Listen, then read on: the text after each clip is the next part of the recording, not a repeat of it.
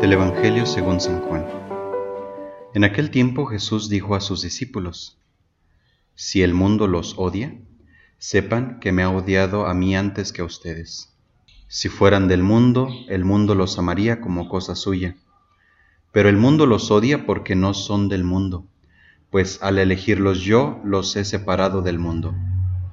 Acuérdense de lo que les dije, el siervo no es superior a su Señor. Si a mí me han perseguido, también a ustedes los perseguirán. Y el caso que han hecho de mis palabras lo harán de las de ustedes. Todo esto se lo van a hacer por mi causa, pues no conocen aquel que me envió. Palabra del Señor. Los saludo nuevamente amigos, amigas de Jesús para Millennials.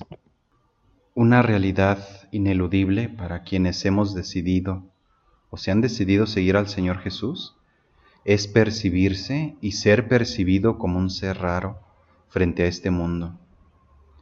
Si el mundo los odia, dice Jesús, recuerden, que primero a mí me odió. No es una simple advertencia, sino la descripción del estatus de la vida que nos invita a seguir. En este seguimiento encontramos la plenitud que nos libera de todas nuestras ataduras.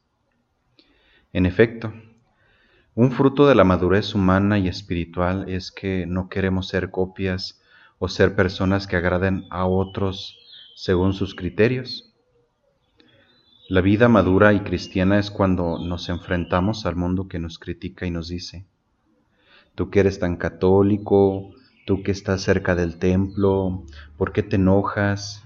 ¿Que no eres muy buena persona tú que estás cerca de Dios? Y tantas otras cosas que nos pueden decir. El desprecio cotidiano, las fuertes contradicciones con nuestra propia familia nos recuerdan que estamos en el mundo pero sin ser de él. Sabemos que los criterios del mundo son contradictorios.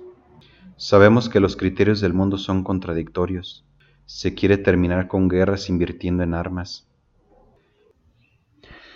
¿Quieres saber cuán maduro o madura estás en tu vida de fe? Mira tus propias reacciones ante las contradicciones de este mundo. Si eres una persona que acepta de alguna manera los criterios de este mundo, te sentirás herido y que no estás correspondiendo a los que te rodean. Mientras que si te sabes de Dios y estás en Dios, alcanzas a ver que no solo no te estás alejando del mundo, sino que lo quieres mejorar con tu forma de vida. Llenarás de luz con tu testimonio el mundo que te rodea, aunque éste mismo te rechace. La invitación es pues a sabernos siempre con Dios y desde Dios, no dejarnos mover por el viento, sino ser firmes en que estamos con Dios.